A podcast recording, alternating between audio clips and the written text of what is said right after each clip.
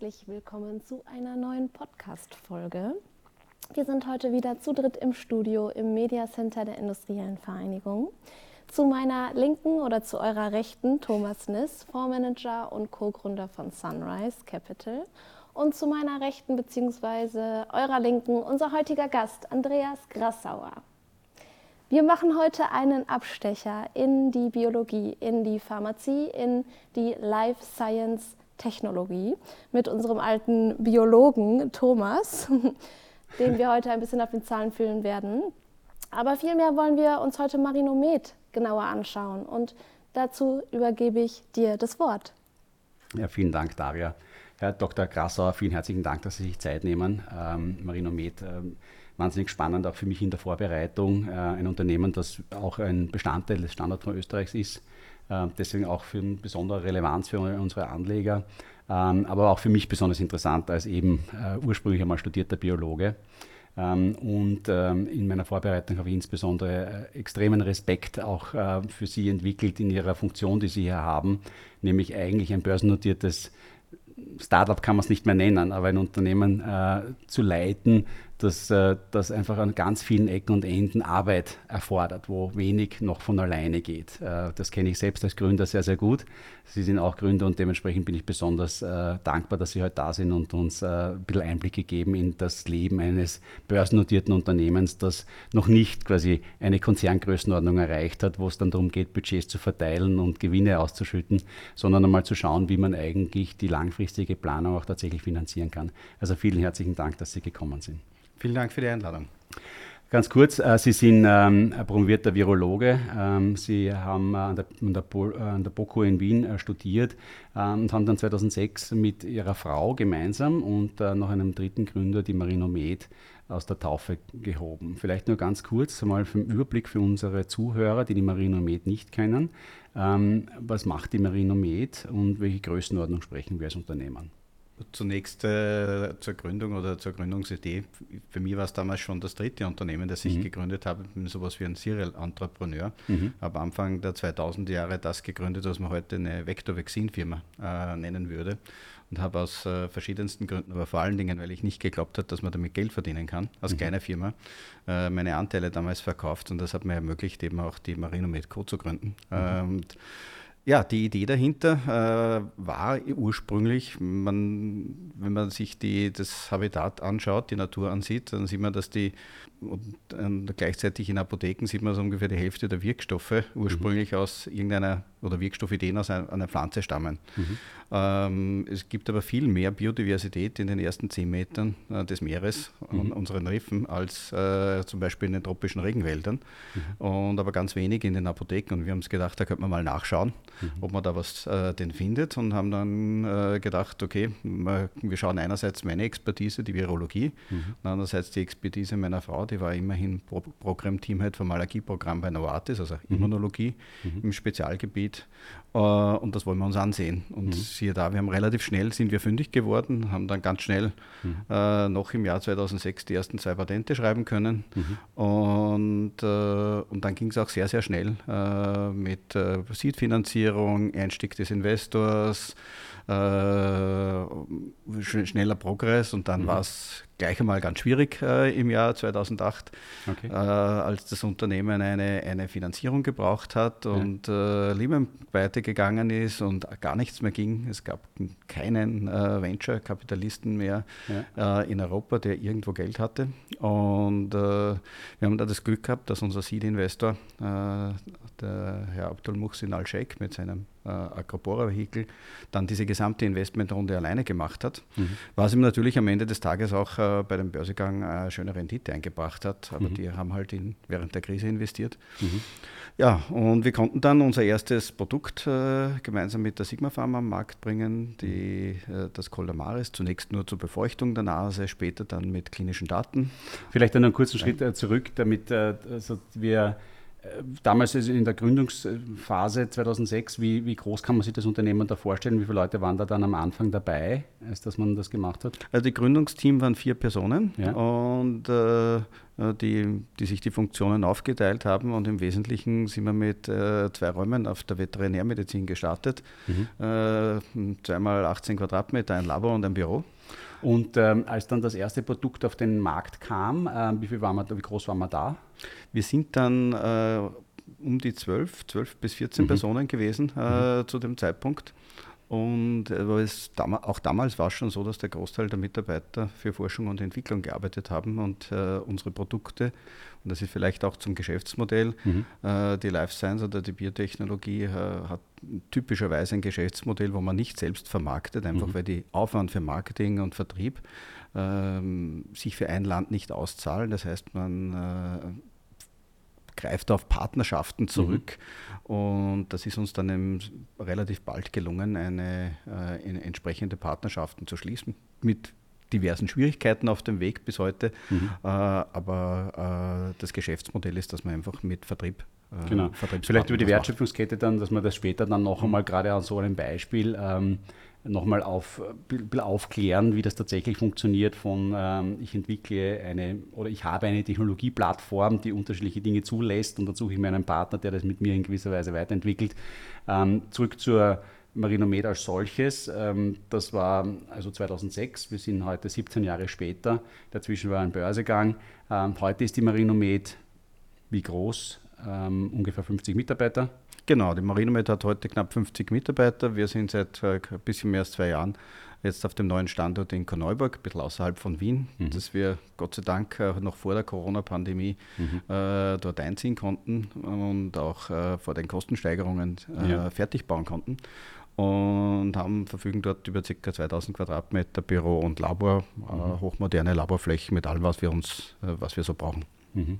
Die Marinomed macht einen Umsatz im Jahr von rund Letztes Jahr waren es knapp 11 Millionen Euro, ähm, mhm. im Wesentlichen mit den Produkten aus der Karagelose-Plattform. Genau, also über diese Karagelose-Plattform können wir nachher vielleicht noch einmal in der Wertschöpfungskette besprechen, weil ich glaube, daran kann man sehr gut jetzt schon äh, einmal beschreiben, wie eigentlich die Wertschöpfungskette vom Beginn der Forschung bis hin zum tatsächlichen mit äh, dem Produkt Geld verdienen tatsächlich funktioniert. Ähm, jetzt kommen wir dann, dann in, im dritten Teil eigentlich unseres Gesprächs dann noch mal im Detail darauf zu sprechen, aber vielleicht auch jetzt gleich zur Einleitung. Also wir sprechen in einem Unternehmen, das knapp 10 Millionen Euro Umsatz pro Jahr macht und nach wie vor in einer Situation ist, wo es äh, mit diesem Umsatz seine operativen Kosten nicht tragen kann. Das heißt, wir reden über einen jährlichen Verlustbetrag, den man finanzieren muss von Größenordnungen von? Im Moment war es knapp 5 Millionen Euro mhm. und äh, das ist im Wesentlichen die, ja, sogar etwas mehr. Wir haben letztes Jahr ca. 7 Millionen für Forschung und Entwicklung aufgewendet. Mhm. Da sieht man, dass das Geschäft grundsätzlich ja schon profitabel ist, also mhm. äh, der, der, erste Teil. Nur die äh, Forschungs- und Entwicklungsaufnahmen, mhm. Aufwendungen für die Zukunft äh, kosten eben Geld und das ist auch das Wesen einer, einer Biotechnologiefirma. Am Anfang muss man investieren mhm. äh, in, die, in die Forschung, in die Entwicklung Entwicklung in die klinischen Studien und wenn es denn funktioniert, dann mhm. hat man hinten raus hoffentlich einen schönen, einen schönen Return. Das wird interessant, also das, was Sie eigentlich sagen, ist das, also die, ähm, klar, man, man will ja weiter wachsen, man muss größer werden, deswegen muss ich auch frisch neu investieren, aber natürlich, wenn man die Forschungs- und Entwicklungseinnahmen äh, oder Ausgaben runterfahren würde, dann würde man natürlich mit dem, was man heute bereits hat, mit den Partnerschaften hier bereits Geld verdienen können. Und genau. das passiert auch. Die, ähm, ähm, zur Historie noch einmal, damit man das ein bisschen jetzt im, auch im Verständnis hat. Also wir reden heute 2023, 10 Millionen Euro Umsatz, ähm, ungefähr Jahresfehlbetrag von 5 Millionen Euro aufgrund von Investitionen von knapp 7 Millionen Euro. Ähm, das ist ja nicht nur heuer so gewesen, das war die Jahre davor auch schon so. Das heißt, man hat eine, eine relativ lange Finanzierungshistorie als Unternehmen. Ähm, wir haben schon gesprochen, am Anfang gab es sieben Investoren, dann gab es äh, die äh, Acropora als, als Kerninvestor. Wie viel Geld ist bis dato ähm, bis zum Börsegang, nennen wir es einmal so, also bis 2019 ungefähr in, der, in die Marinomed investiert worden? Bis vor dem Börsegang, man muss dazu sagen, wir haben ja schon 2017 das erste Kapitalmarktinstrument äh, ja. lanciert. Das war eine, eine, eine Wandleranleihe, genau, ja. die dann beim Börsegang konvertiert ist. Das, waren damals 7 Millionen Anleihen. 7 Millionen. Wenn man das dazu rechnet, waren es ungefähr 20 Millionen eben bis, äh, mhm. bis zum Börsegang und dann beim Börsegang nochmal ein bisschen mehr als 20 Millionen. Ja. Hinzu kamen dann noch 15 Millionen Euro aus Mitteln der Europäischen Investitionsbank, die im mhm. Wesentlichen gesagt hat, ich finanziere euch eure zukünftigen Forschungsentwicklungen Entwicklungsaufwendungen mhm. zur Hälfte. Mhm. Die Hälfte müsst ihr selber aufbringen. Und mhm. deswegen gibt es da ein 15 Millionen Darlehen von okay. der, von der also europäischen 20 Investition. plus 20 minus 7. Ja. Also sind dann 33 plus 15 äh, sind dann 58, oder? Ja, in etwa. So in der Größenordnung. In der Größenordnung. Es kam natürlich auch schon eigene Umsätze. Wir haben ja durchaus mhm. im, äh, der, äh, Geld, Geld verdient. Also wir haben deutlich mehr schon für Forschung und Entwicklung mhm. Äh, aufgewendet über die, über die Jahre. Das heißt, also die, die Verlustvorträge, die das Unternehmen heute mitbringt, äh, die auch natürlich irgendwann hoffentlich auch steuerlich nutzbar sind, mhm. sind in der Größenordnung in etwa um die 50 Millionen. Okay. Die, äh, seit dem Börsengang ist auf der Finanzierungsseite auch nochmal etwas passiert oder ist das, äh, was heute sozusagen im äh, täglichen Cashflow-Planung noch drinnen ist, ist das Geld, das aus, der Börse, aus dem Börsengang damals ging?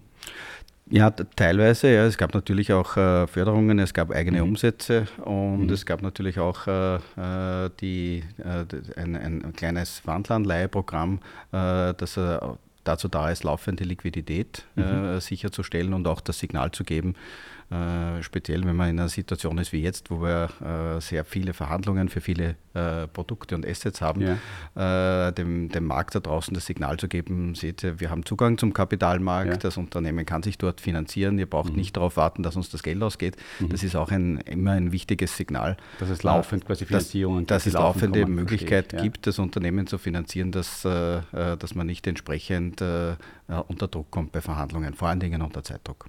Mhm. Die, ähm, die äh, Eigentümerstruktur ist, ähm, also Sie haben es vorher schon erwähnt, also wir hatten einen Börsegang, der nicht, der zwar grundsätzlich das gesamte, also sind die gesamten Proceeds des Börsegangs im Unternehmen geblieben oder wurden teilweise auch Aktionäre ausgezahlt? Also beim Börsegang selbst sind die gesamten Proceeds direkt ins Unternehmen gegangen. Das mhm. war auch äh, äh mit, mit allen Aktionären so abgestimmt. Mhm. Und äh, äh, wenn ich mir erlauben darf, noch kurz auszuholen, mhm. Äh, in, in, nämlich zurück ins Jahr 2015. Äh, da haben wir nämlich etwas gemacht, was unsere damaligen Investoren nervös gemacht hat und was bei Hightech Filmen immer ein Problem ist. wir haben nämlich was Neues erfunden, mhm. eine zweite Plattform, die im Wesentlichen ein ganz simples Tool ist, wenn Sie so wollen, ein Patentrezept verwendet das Wort gern umgangssprachlich, der hat ein Patentrezept, wir haben wirklich eines, mhm. äh, und zwar um äh, ansonsten unlösliche Wirkstoffe mhm. aufzulösen. Mhm. Und das, da, um das damit zu tun, äh, sagen Sie, das kenne ich schon, das kann man mit Kerosin oder mit Alkohol auch tun, kann ich auch Wirkstoffe auflösen. Ja, da gibt es ein zweites Problem, das sind die Nebenwirkungen mhm. Äh, und die pharmazeutische Einsetzbarkeit. Und genau das ist unser, unser uh, Unique Selling Proposition hier, mhm. Äh, dass wir das eben mit einer besseren Bioverfügbarkeit tun können mit weniger Wirkstoff. Und äh, das Interessante dabei ist, dass es praktisch bei allen Substanzen sehr, sehr gut funktioniert. Mhm. Wenn man aber sowas erfindet, dann hat man weiteren Forschungs- und Entwicklungsbedarf und wir sind damals zu unseren äh, Eigentümern gegangen und die waren leicht nervös, äh, sagen sie, jetzt brauchen die noch mehr Geld äh, und haben dann Gott sei Dank eben den österreichischen Mittelstandsfonds und mhm. die Invest AG gefunden, die mhm. diese Investitionsrunde damals getragen haben mhm. und uns eben vom 15er Jahr in 17er Jahr gebracht haben, wo wir mhm. dann eben die Wandelanleihe mhm. äh, ausgeben konnten, die uns dann zum Börsegang gebracht hat. Okay. Und fasse ich äh, nochmal ganz kurz zusammen. Also wir begannen mit äh, Seed-Investitionen, das war rund um die Platt, äh, Plattform Caragelose. Genau. Das ist die erste Technologieplattform, die man entwickelt hat. Über das Thema, den Begriff Plattform in dieser Welt können wir dann später nochmal kurz sprechen. Ähm, dann ähm, die Acropora, die hier in diesem Strang mit investiert hat. Dann kam das, was Sie jetzt gerade gesprochen haben, also die zweite Technologieplattform rund um Marino Solf.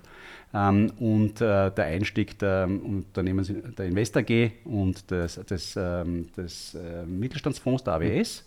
Äh, danach die Wandeldarlehen, das Wandeldarlehen und äh, oder genau äh, das Pre-IPO Wandeldarlehen und dann der IPO. Genau. Ungefähr. Ja, so war eine Größenordnung. Sehr gut.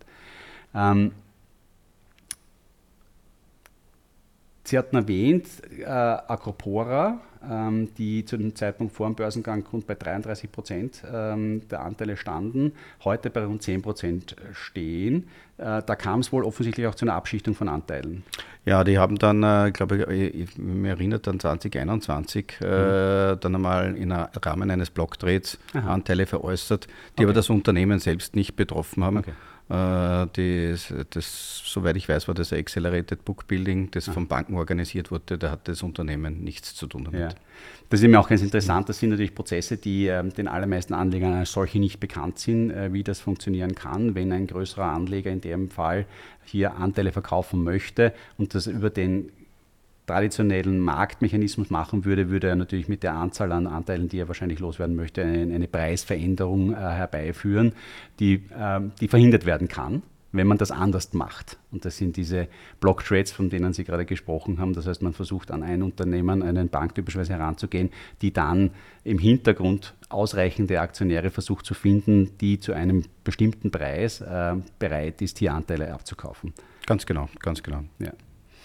Super. So, ich glaube, das war es mal von der großen, äh, von der großen, vom großen Überblick her. Also wir haben eine, eine sehr lange Gründung und Finanzierungsgeschichte, ein äh, Unternehmen, das immer noch von ähm, bestimmt wird von Gründungsehepaar, wenn man so sagen darf. Äh, sie machen die ähm, betriebswirtschaftliche Seite, äh, Finanzierungsseite des Unternehmens. Es gibt einen CFO auch, aber sind wohl hier im, nach, an der Außenwirkung die entscheidende Persönlichkeit. Ihre Frau leitet die Forschung. Ist das so? Kann man das so das ist genau, das ist genauso, wie wir agieren natürlich, äh, und das ist, das zeichnet die Marino mit grundsätzlich aus, dass wir grundsätzlich im Team agieren, weil mhm. wir alle der Meinung sind, äh, dass Teamentscheidungen besser sind als äh, äh, als Einzel mhm. Einzelentscheidungen. Äh, und das ist also durchstrukturiert durch, durch, durchs ganze Unternehmen. Und beim pharmazeutischen Entwicklungsprozess ist es ähnlich wie bei einer, also oft äh, das Phrasenschwein, ja, oft wie bei einer Kette, ja, das schwächste Glied äh, mhm. entscheidet dann. Äh, man darf halt keine Fehler machen, weil natürlich der Patient da draußen oder sich die, die, die Ärzte äh, absolutes Top-Medikament erwarten. Und äh, es darf halt nirgendwo in der gesamten Entwicklungskette mhm. irgendwo ein, ein Problem auftreten. Und das kann äh, ganz am Anfang passieren, dann ist es billig. Äh, es kann ganz spät passieren dann kann es teuer sein oder es kann sogar nach der Zulassung sein, dann kann es richtig teuer werden. Mhm. Das heißt, äh, es gibt immer, immer ein Risiko bis zu einem gewissen Grad mhm. in der Entwicklung, aber es gibt natürlich auch viel zu gewinnen. Mhm. Und das liegt einfach daran, dass der Markt groß ist. Mhm. Der globale pharmazeutische Markt ist groß und die Märkte, in denen wir operieren, sind auch deutliche Milliardenmärkte und deswegen ist es so spannend. Jetzt hat dieses Unternehmen äh, in diesen ähm, äh, muss ich mir den 17 Jahren seines Bestehens äh, diese beiden Technologieplattformen entwickelt. Ähm, wir haben es kurz schon Namen schon genannt, also Caragelose und Marino Solf. Genau. Ähm, vielleicht zunächst ähm, zu unserem traditionellen zweiten Teil unserer Gespräche, wo wir versuchen, die Wertschöpfungsketten ein bisschen darzustellen. Ähm, jene Plattform, die heute schon Geld verdient, äh, nämlich die Caragelose wenn Sie uns ähm, äh, kurz helfen können zu verstehen, erstens, warum spricht man von einer Plattform in so einem Fall, Technologieplattform, ähm, und, ähm, und wo beginnt das und wo endet das? Also wo beginnt die Arbeit und wo äh, beginnt, wenn man so will, das Verdienen und endet somit sozusagen dieser erste Prozess? Oder hört der jemals auf oder ist es ständig eine neue Weiterentwicklung? Also zur letzten Frage, es ist ständig eine, eine Neuentwicklung und auch ein ständiges Lernen, das gehört einfach äh, dazu. Aber um jetzt äh, den Unterschied zwischen Plattform oder mhm. Produktkandidaten mhm. äh, zu unterscheiden, ein Produktkandidat, das ist ein konkretes Medikament oder ein mhm. konkretes Produkt für eine konkrete Anwendung. Ja, wenn ich jetzt also nur ein, äh, ein, ein für, für eine konkrete Krankheit. Ähm, das kann ich äh, zu einem entsprechenden Zeitpunkt der Entwicklung eben entweder ganz verkaufen, lizenzieren oder, äh, äh, oder eben eine Mischform äh, mhm. davon machen. Da gibt es alle Möglichkeiten. Wie funktioniert das üblicherweise? Also Sie haben vielleicht mal gehört, äh, Sie kennen vielleicht das. Darf ich Sie nur ganz kurz unterbrechen, nur damit wir unseren äh, Zuhörern auch nochmal da die, die Information geben. Caragellose ist im Wesentlichen ein Wirkstoff, aus Al der aus Algen extrahiert wird, der, in, der dazu führt, dass ich ähm, Schleimhäute schütze, sodass Viren oder andere mögliche Erreger schwieriger eindringen können. Exakt. Also kann, man das so, kann man das so zusammenfassen? Sie haben es ganz gut, ganz gut beschrieben. Ja, im Endeffekt ist es kein, kein äh, Virus äh, oder weniger Virus, weniger Probleme. Es gilt aber nicht nur für die Viren, sondern auch für die Allergene. Jeder Allergiker kennt es. Mhm. Weniger Allergen, weniger mhm. äh, Probleme und diese Karagellose-Produkte. Und deswegen sind wir hier bei einer Plattform. Also der Wirkstoff selbst führt dann dazu, dass wir eine Serie von Produkten entwickeln konnten. Mhm. Das fängt an bei den bekannten Nasensprays von uns. Wir haben aber auch äh, wenn Sie jetzt sagen von uns, Ja? Da, da hake ich jetzt eins. Also quasi, wenn, man hat jetzt diesen Wirkstoff ja. äh, und mit dem kann ich jetzt unterschiedliche Dinge machen. Deswegen ist er eine Plattform, wenn man so möchte. Und der Nasenspray von, von Ihnen, das klingt jetzt so, als hätten Sie den Nasenspray komplett selbst entwickelt. Ist das auch tatsächlich so oder wie, wie kommt es zu dieser, also quasi, oder hat man da einen Partner oder wo kommt diese Partnerschaft, über die wir vorher gesprochen haben, dahin? Also wir, wir, wir haben die, den, den, Nasenspray prinzipiell komplett selbst entwickelt. Aha, ja. Äh, das heißt, wir haben also das Produkt inklusive seiner, seiner, seiner Dokumentation und auch der Zulassungsunterlagen mhm. äh, im Wesentlichen selbst entwickelt, hatten aber dabei Hilfe. Mhm. Einerseits vom Produktionsunternehmen, unser langjähriger Partner, die Firma Sigma Pharma in Österreich, die mhm. waren auch unser erster Produktionspartner. Mhm. Äh, später ist dann aufgrund der äh, großen Mengen äh, viel größer geworden. Das heißt, wir haben auch jetzt äh, ein französisches Produktionsunternehmen, mhm. das einfach ein, ein, ein, eine Produktionsfirma ist, auf die wir zurückgreifen. Ja. Haben dann ein, spezielles Kinderprodukt entwickelt, dann auch Lutschpastillen, ein Rachenprodukt, dann ein mhm. dezidiertes Produkt auch für, für die Anwendung von Allergie und jetzt neu im nächsten Jahr kommen dann auch die Augentropfen auf den Markt. Mhm. Und und eine Inhalationslösung. Sind das, ähm, im Pharmamarkt hat man immer diese große Unterscheidung zwischen äh, Produkten, die man nur mit Rezept bekommt oder solchen, die man over the counter bekommt, also so einfach quasi kaufen kann ohne Rezept. In dem Fall sprechen wir über. Wir sprechen über over the counter Produkte, also mhm. Produkte, die die Menschen, die ich in der Apotheke selbst kaufen können. Mhm. Ähm, und im Wesentlichen, wann wird man ein over the counter Produkt, wenn man ausreichend sicher ist, dass mhm. man es dem Patienten zumuten kann, dass er sich selbst mhm. äh, verabreicht und wo es, wenn es mal eine Überdosierung gibt, äh, wenig Gefahr ist mhm. und, oder das Medikament schon sehr, sehr lange, das Produkt schon sehr, sehr lange bekannt ist und man weiß, dass es relativ sicher ist in der Anwendung, mhm. dann können die Behörden einer, einer, einer Over-the-Counter-Vertrieb zustimmen. Und ähm, das ist aber, aber, unabhängig davon, dass es trotzdem im Entwicklungsprozess den klassischen dreiphasigen ähm, Prozess einer pharmazeutischen Entwicklung zu durchlaufen hat. In dem Fall war es nicht so, mhm. äh, weil aufgrund der physikalischen Wirksamkeit äh, dieses Polymers mhm. die, die Regularien etwas anders gesehen. Wenn mhm. überwiegend äh, physikalische Wirksamkeit da ist, äh, dann ist das Produkt als Medizinprodukt einzustufen. Das heißt, unsere Produkte sind sogenannte stoffliche Medizinprodukte, mhm. die nach auch dieser stofflichen Medizinprodukte Produktrichtlinie zertifiziert und damit zugelassen sind. Okay, das klingt fast wie ein Pflaster stoffliche Medizinproduktrichtlinie. Ja, im Wesentlichen ist es so, wenn Sie mhm. so wollen, oder wenn Sie äh, so eine, eine flüssige Maske, die Sie sich mhm. in, die, in, ja. in die Nase sprühen, die mhm. einfach einen Schutz, äh, Schutz und Barriere mhm. herstellt. Und das Nette an der Caragellose ist oder an der Alge ist, dass sie eben eine ganz spezielle Barriere macht und die es noch viel besser zurückhält als jedes mhm. andere mhm. äh, Produkt, das man so finden kann. Okay, also wir sprechen hier jetzt über keinen klassischen klinischen Development-Prozess, wo ich zunächst meine pharmakologischen Studien machen muss äh, und danach weitergehe in die Menschenmodelle, die Tier- und Menschenmodelle. Es gibt diese Phasen nicht, äh, mhm. diese klassischen Phasen nicht, aber Sie brauchen sehr wohl die Entwicklungs, äh, also Sie müssen sicherstellen, dass Ihr Produkt sicher ist und mhm. wirksam mhm. und da gibt es also, die, es ist im Wesentlichen nicht viel anders, nur Sie mhm. haben diese klassischen Phasen nicht, mhm. äh, aber man, ich würde sagen, man kann das durchaus vergleichen vergleichen mit einer, mit einer Phase 3 Entwicklung von einem Medikament, äh, mhm. äh, die, wir, die wir da gemacht haben. Und das hat uns letztendlich auch geholfen, die gute klinische Dokumentation, die guten klinischen Daten, vor allen Dingen auch Daten. Äh, und da können Sie sich vorstellen, dass wir mal unserem Aufsichtsrat äh, durchaus äh, Kopfweh verursacht haben, als wir beschlossen haben, eine Studie in Kindern mit Kindern zu mhm. machen, mhm. Äh, die dann sehr, sehr, die dann erfolgreich gelaufen ist mit dem St. Anna äh, mhm. Kinderspital. Mhm. Aber heute sind wir eine der wenigen Unternehmen, die wirklich gute Wirksamkeitsdaten äh, mhm. in Kindern haben. Mhm. Und das hat wiederum zum Beispiel auch dazu geführt, dass wir eben diese Partnerschaft mit Procter Gamble für die Vereinigten Staaten abschließen können. Und äh, so ein Konzern kann sich natürlich aussuchen, mit wem er zusammenarbeitet. Wenn ich darf, bin ich dann jetzt auch schon bei der, bei der Wertschöpfungskette. Genau. Wie funktioniert denn das? Äh, wie verdient dann ein Unternehmen wie die Marinomed Geld und damit letztendlich der Anleger? Mhm. Immer dann, wenn unter der Annahme, dass die Procter Gamble das jetzt dann auch in den USA auf den Markt bringt, dann äh, immer dann, wenn die ein, ein Fläschchen dort an einen amerikanischen Konsumenten äh, verkaufen, dann kriegt die Marinomed eine Royalty, also eine, eine mhm. Umsatzbeteiligung. Mhm. das Tolle dabei ist, wir brauchen also nichts mehr tun oder nichts mehr investieren dafür, sondern äh, dann wäre Erntezeit. Um Ihnen eine Größenordnung zu geben, was heißt denn das? Ja. In Österreich haben wir ca. 400.000 Nasensprays verkauft äh, mhm. im letzten Jahr. Unter der Annahme, dass die, die USA ist etwa 40 Mal so groß äh, mhm. wie Österreich, äh, mhm. dann wären sie bei 16 Millionen Sprays. Mhm. Sagen wir, es ist äh, die Hälfte. Ja, mhm. äh, relativ schnell erreichbar wäre. Marketingmaschinerie einer Procter wird wahrscheinlich noch viel mhm. äh, ganz, ganz, andere Ideen haben dazu, aber es könnte ein, ein relativ schnell ein 100 Millionen Produkt in den Vereinigten Staaten sein mhm. und äh, ja, dann, dann darf ich in der Aufsichtshauptversammlung äh, der Marinomed in der Hauptversammlung über Gewinnverwendung sprechen. Okay. Na, das würde uns alle freuen, natürlich auch als Shareholder.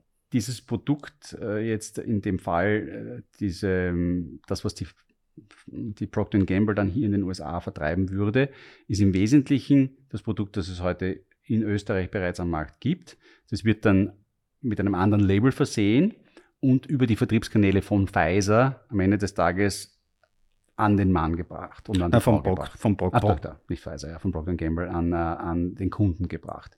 Das heißt, das ist so banal ist es im Wesentlichen. Also genau. Also da kommt da das Pickel drauf, da steht zwar das gleiche medizinische Information drauf, aber halt ein anderer Brandname. Und eigentlich geht es um den Vertriebskanal, weil die natürlich ihre anderen vielen äh, Produkte auch in die CVSs und äh, wie sie alle heißen, also diese Pharma-Vertriebsstellen Pharma, ähm, in Amerika liefern und dann den Nasenspray halt auch mitliefern und dort auch entsprechend bewerben.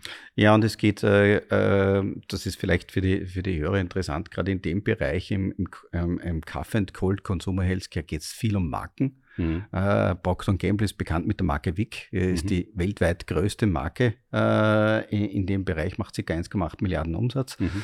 äh, in dem Bereich und haben natürlich Interesse zu, äh, zu wachsen. Mhm. Was diese Unternehmen, diese großen Marken typischerweise machen, die machen sogenannte Carrier Brand äh, Strategy. Das mhm. heißt, sie investieren in die Vermarktung des neuen Produktes äh, und gleichzeitig dabei in die eigene Hausmarke in, in, die, in die Dachmarke. Mhm. Das heißt, jede Werbeeinschaltung, jede äh, Werbeeinschaltung für ein Produkt äh, macht äh, ein, eine, eine, eine zusätzliche Brand Awareness.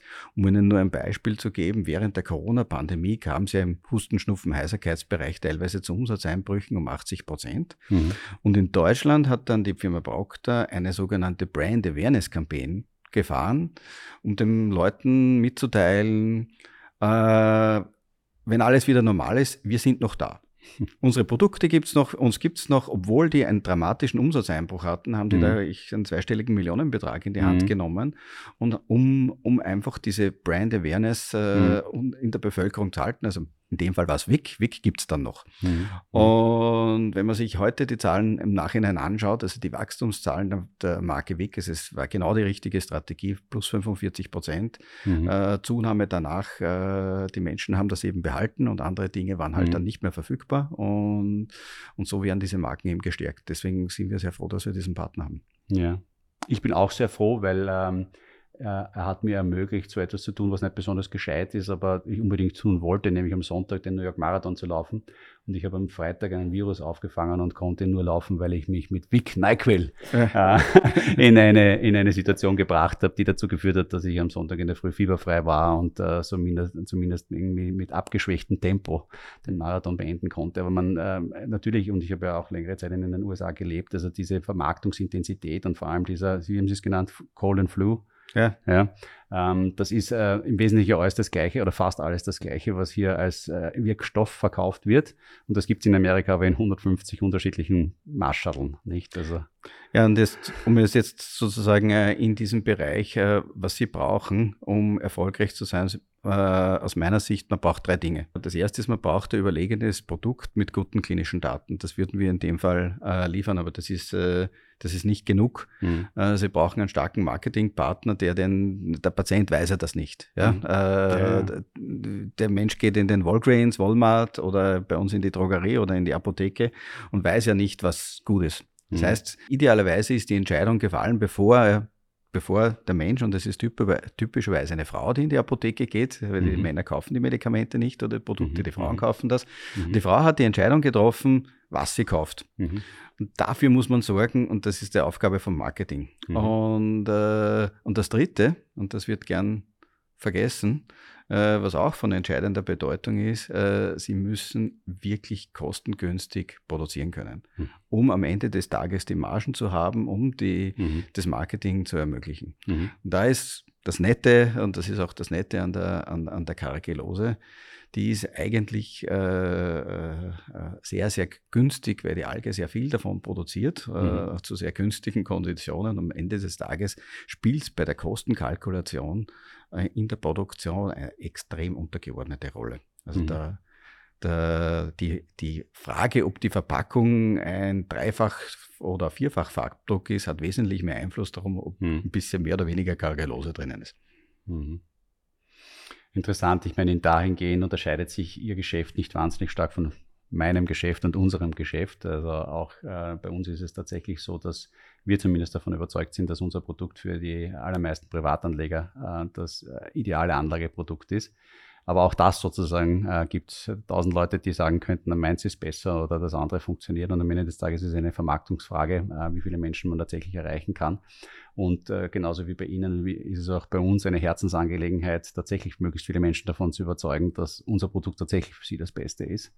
Ähm, aber das ist, ein, das ist ein langwieriger Prozess. Und über den Prozess ähm, wollte ich jetzt noch einmal im Detail auch mit Ihnen ein bisschen mehr sprechen. Ähm, wobei einen kurzen Abstecher würde ich schon gerne noch in das Thema Marino Solf hineinmachen. Also das, was heute eigentlich die ähm, Geschäftstätigkeit oder die Forschungstätigkeit ähm, der Marino Med äh, bestimmt. Also Marino Solf auch wiederum als Plattform ganz kurz beschrieben, ist auch wieder eigentlich eine Technologie ähm, und kein unmittelbares Medikament. Genau, also im Endeffekt, äh, wie, wie eingangs erwähnt, die, ich, ich löse Wirkstoffe auf und das kann ich jetzt dazu nutzen, um äh, äh, im Prinzip jeden pharmazeutischen Wirkstoff aufzulösen. Und wir haben uns damals äh, dann entschieden, und es war ganz eine bewusste Entscheidung, einen bekannten Wirkstoff zu verwenden, mhm. wo wir sehr genau wussten, wie man eine, wie eine klinische Entwicklung gut funktionieren könnte und die man kostengünstig umsetzt äh, und deswegen einen bekannten Wirkstoff in einer bekannten Indikation, ein, ein, äh, ein bekanntes Cortison, mhm. äh, das, äh, das Budesonid aufgelöst mit unserer, äh, mit unserer Technologie. Und warum tut man sowas? Ja, wenn Sie heute ein, ein Allergiemedikament verschrieben kriegen, dann steht dann irgendwo im Kleingedruckten der Verpackung, na, es kann schon dauern, bis die volle Wirkung da ist. Mhm. Je nach Medikament bis zu 14 Tage.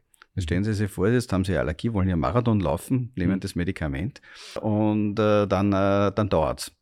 Sie wissen das ja vorher nicht.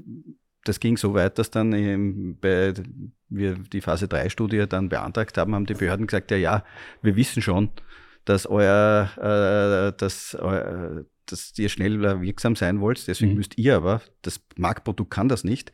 Ihr behandelt die Patienten bitte vorher eine Woche und erst dann vergleicht ihr die beiden Produkte miteinander. Mhm. Das war sozusagen diese nicht in Non-Inferiority, die wir, die wir zeigen mussten, dass wir also nicht schlecht oder gleich gut sind, wie die mhm. äh, Non-Inferior zum Marktprodukt sind. Und dann war natürlich die entscheidende Frage, wie schaut es denn am ersten Tag aus? Mhm. Und wie testet man sowas? Man setzt klar Graspollenallergiker in eine Kammer, in so einen Raum wie diesen hier.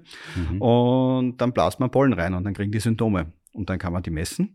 Und dann kann man einen Unterschied messen Mhm. behandelt oder nicht behandelt, beziehungsweise behandelt mit Standard und dann stellt man fest, dass unser Produkt sofort wirksam war mhm. äh, und die Marktware eben nicht. Mhm. Und das ist genau der USB, den wir jetzt auch in der Vermarktung einsetzen, äh, ein sofort wirksames äh, niedrig dosiertes äh, äh, Cortison, das zum Beispiel für Sportler oder eben auch für, äh, für Menschen, die dann zum Beispiel auch zu einem Antihistamin greifen müssen, total interessant ist. Riesenmarkt, sehr spannend. Mhm. Und wenn das, äh, jetzt habe ich diese Technologie ähm, und ich habe auch einen Wirkstoff, von dem ich das mal ausprobieren kann.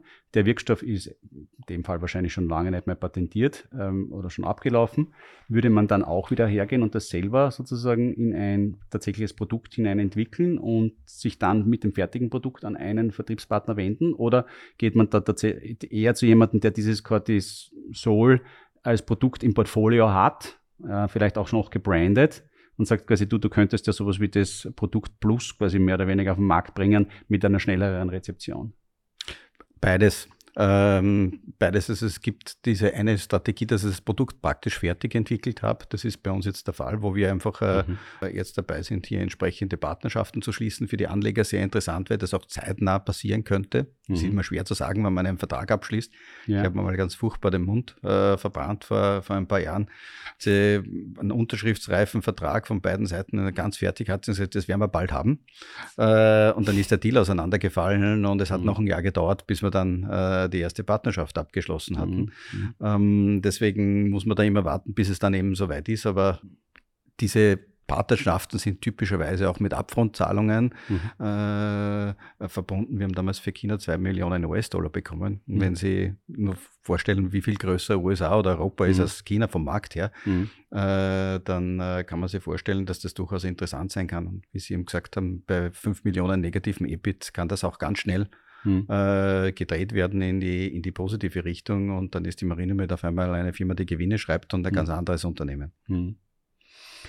Die Forschungs- und Entwicklungsaufwendungen heute von knapp 7 Millionen Euro, die wir, über die wir gesprochen haben. Ähm, es gibt dieses ähm, neue Zentrum, das Sie gebaut haben, noch kurz vor Covid. Das heißt, man hat natürlich als Unternehmen ständigen Investitionsbedarf. Ähm, wir haben die groben Zahlen vorher schon ähm, ausgelotet. Ähm, wir haben es gerade auch jetzt noch einmal gesagt, also wir sind jetzt in einer Welt, wo wir ähm, ohne dass sozusagen großartig etwas passieren würde und man weiter tut, so wie heute, mit einem, wie wir das so allgemein nennen, Cash-Burn von um die 5 Millionen Euro pro Jahr ähm, konfrontiert. Jetzt ist ähm, der Cash-Bestand ähm, Ende des ersten Halbjahres 2023 bei knapp über 5 Millionen Euro. Ähm, und ähm, jetzt stellt sich die Frage quasi, wie tut man denn da? Ähm, wie funktioniert das tatsächlich im, im, Daily Business? Erstens einmal auch die ähm, in, der, in der Arbeit mit den Wirtschaftsprüfern, die ja in so ein, in einer Situation, wo wir auch ein negatives Eigenkapital vorliegen hat, die ja regelmäßig hier das hinterfragen müssen, wie geht das weiter? Ähm, wie, wie, wie kann ich mir das vorstellen? Erstens einmal, und das muss ich vorausschicken, meine größte Bewunderung dafür, solche Dinge zu machen, weil äh, ich mir vorstellen kann, wie aufwendig es ist, hier in diesem börsennotierten Umfeld die gesamten Informationen bereitzustellen, die notwendig sind, um so etwas zu tun. Ähm, aber ich glaube, es wäre interessant für unsere Anleger mal ein bisschen so besser zu verstehen, was passiert da eigentlich alles. Also zunächst ist es ganz wichtig und vielleicht auch, wenn ein Anleger äh, oder ein Hörer daran denkt, eine Firma zu gründen, es ist eine sehr gute Idee, wenn man seit bis zur Gründung zurück komplett durchdigitalisiert ist äh, und, äh, und entsprechend dokumentiert ist. Das mhm. ist sowohl auf der wirtschaftlichen Seite als auch auf der wissenschaftlichen Seite so. Das heißt, wir können eigentlich äh, sofort auf die Ressourcen äh, zurückgreifen, egal ob es buchhalterische Verträge oder was auch immer sind. Mhm. Das hat eben den Vorteil, dass man diese Dinge sehr effizient und sehr strukturiert tun kann. Wie macht man das? Im Endeffekt tut man das, was man ohnehin äh, macht. Es gab in der Geschichte der Firma mehrfach die Situation, dass wir negatives Eigenkapital hatten. Das heißt, diese Thema Vorstbestehensprognose hat uns mich das Öfteren begleitet. Mhm. Äh, wie funktioniert das? Da gibt es einerseits, äh, muss man einen Liquiditätsplan und einen Businessplan haben. Mhm. Den muss man ohnehin haben. Mhm. Äh, das heißt, das ist eine, eine, eine, eine, eine ganz normale Übung, mhm. äh, wenn man solche Investitionen tätigt. Äh, und dann muss man regelmäßig diese Vorbestehungsprognose auf äh, Seriosität überprüfen. Das heißt, funktioniert mein Going Concern noch? Die Juristen sagen, da ist die überwiegende Wahrscheinlichkeit gegeben, mhm. äh, mhm. dass, das, äh, dass das so funktionieren wird. Und da reicht es nicht, wenn ich 10 mal 10 Prozent habe und schreibe dann 100 hin, sondern äh, da braucht es äh, zumindest überwiegend, das heißt über 50 Prozent. Mhm. Und einen Plan, was ich denn tue, wenn es nicht so kommt. Mhm. Und, äh, und diese, äh, diese Kombination führt dann dazu, dass man äh, äh diesen Going Concern dann mit dem Wirtschaftsprüfer regelmäßig diskutiert und dann auch mhm. die, äh, den Bestätigungsvermerk äh, entsprechend bekommt, wenn es denn so ist, wie man mhm. sich das, wie man sich das gedacht hat. In unserem Fall ist es natürlich so, da gibt es zwei Komponenten, da gibt es den laufenden Cashbedarf und dann mhm. auch noch der, die, die, die Finanzierung. Mhm. Äh, die Marinemed hat im Wesentlichen zwei, äh, zwei große Finanzierungen. Da gibt es die Immobilienfinanzierung, die mhm. über AWS, äh, äh, Nöbeck äh, und Bank, äh, AWS ERP-Kredit mhm. Nöbeck finanziert ist, zu sehr, sehr günstigen, sehr guten Konditionen fürs Unternehmen, die auch natürlich grundbücherlich abgesichert ist. Mhm. Und dann gibt es den großen Block der Europäischen Investitionsbank, wo im nächsten Jahr die ersten Rückzahlungen, erste größere Rückzahlungen Herausforderungen ja. äh, anstehen würde.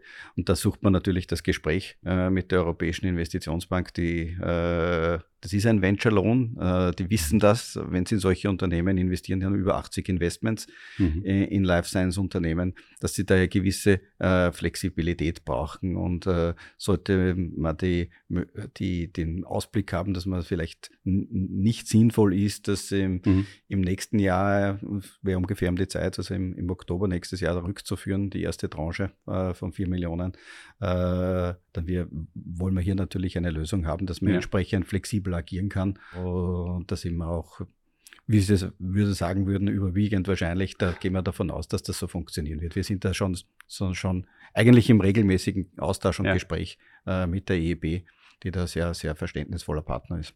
Ja, die, ähm, also ich selbst muss auch da wieder sagen, ich bin sehr beeindruckt auch von den äh, Unterlagen des Unternehmens äh, in der Professionalität und auch in der nicht nur in der Professionalität im Sinne von einer Konsistenz der, der Aufbereitung, sondern auch äh, in der tatsächlichen grafischen Aufbereitung.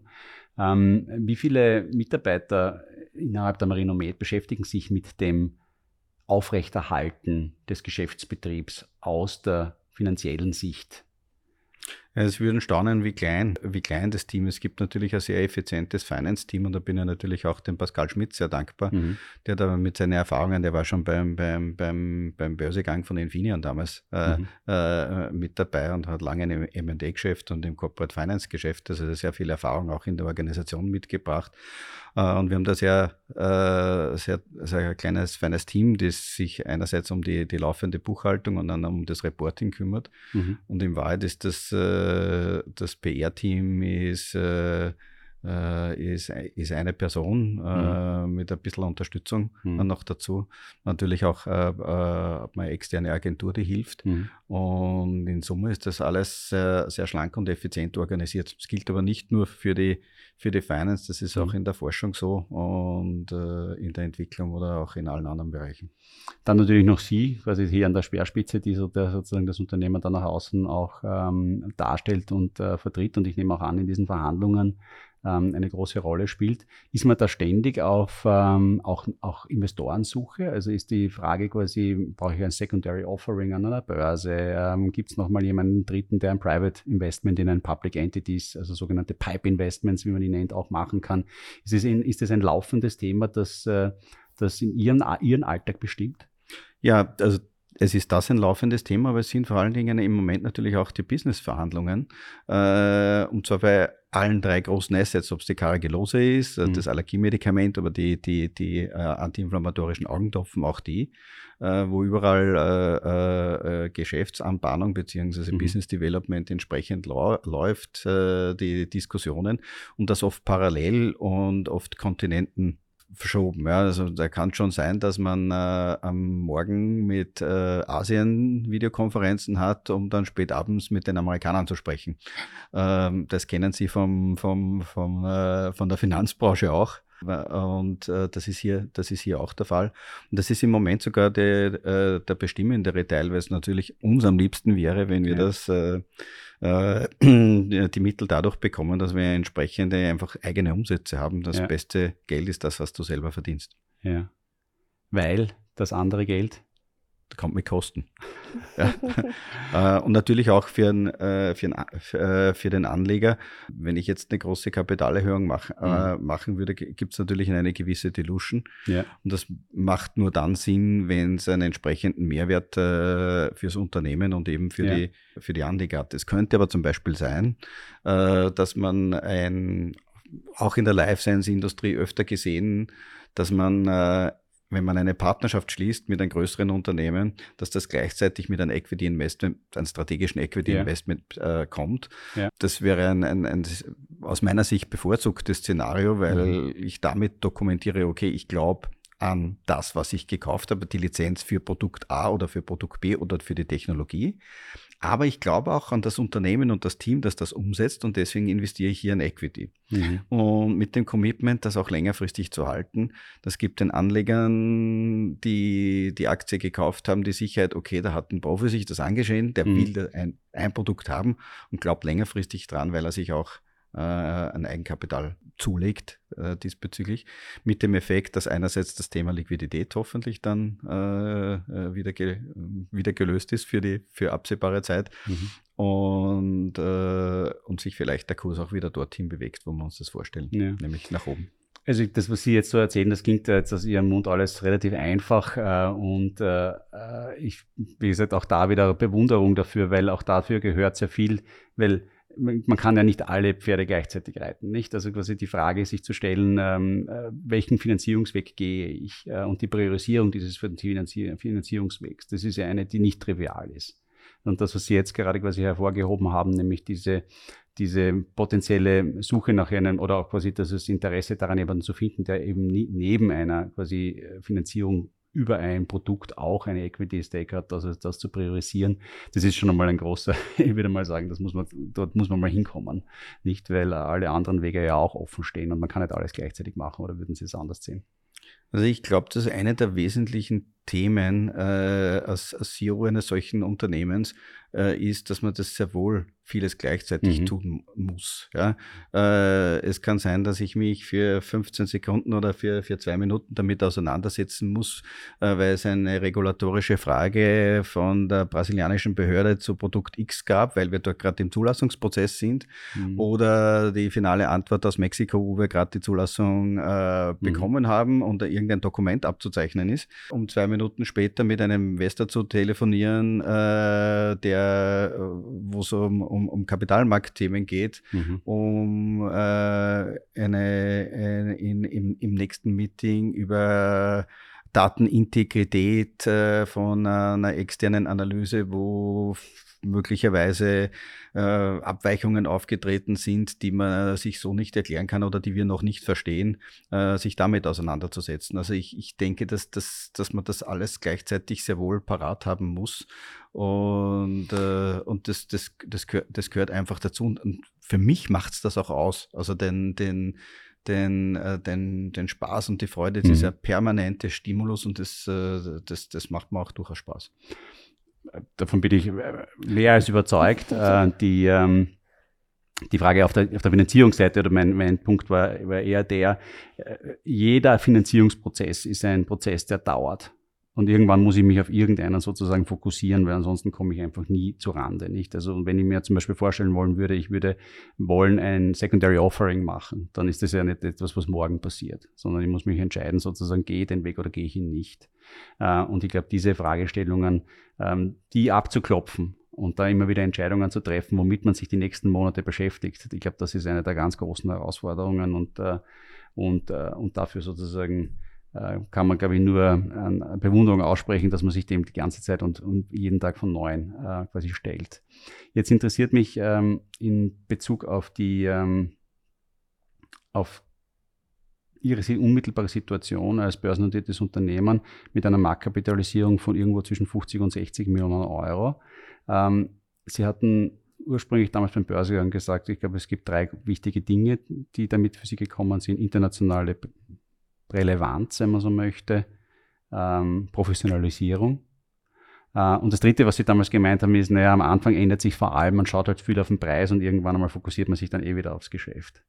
Das, ist das, das dritte Thema interessiert mich sehr, weil das ist etwas, was ich immer wieder versuche, auch bei unseren Anlegern durchblicken zu lassen, dass die unmittelbare Preisentwicklung nicht das wirklich Relevante ist, sondern das, was tatsächlich im Unternehmen tatsächlich passiert und ob man hier langfristig eine Cashflow-Entwicklung sieht äh, oder auch nicht.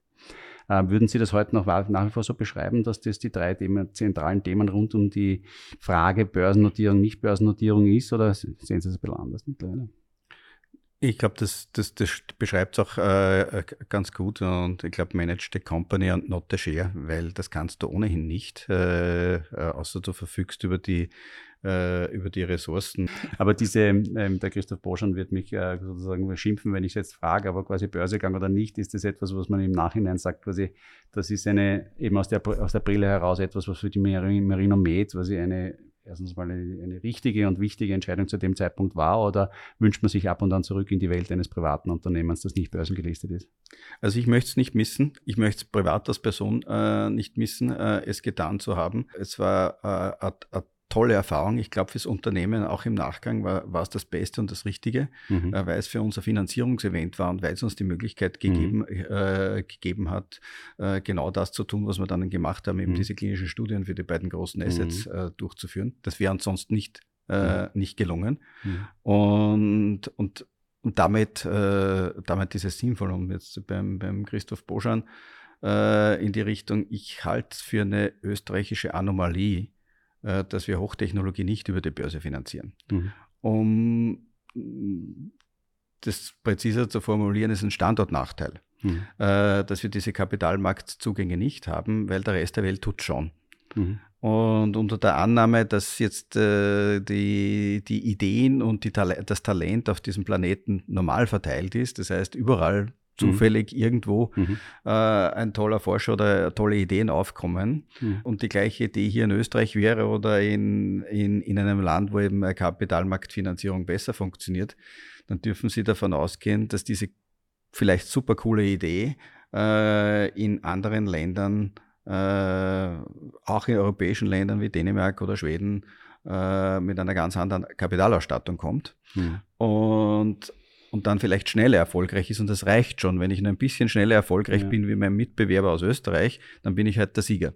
Und, äh, und im, am Ende des Tages ist es ein, ein, ein Standardnachteil und vielleicht auch jetzt für die, für die Anleger, äh, die Menschen, die Geld investieren äh, in Unternehmen, sie können von diesen Wachstumsunternehmen, die es ja dann gibt, nicht mitprofitieren.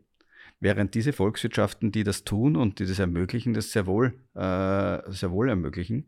Und wenn Sie sich heute die, die, die großen äh, Dow Jones oder ein S&P 500 anschauen und schauen, wo waren denn diese Unternehmen vor 50 Jahren mhm. oder vor 30 Jahren, dann weiß man, dass ich diese Wachstumsunternehmen brauche. Die werden dann irgendwann groß.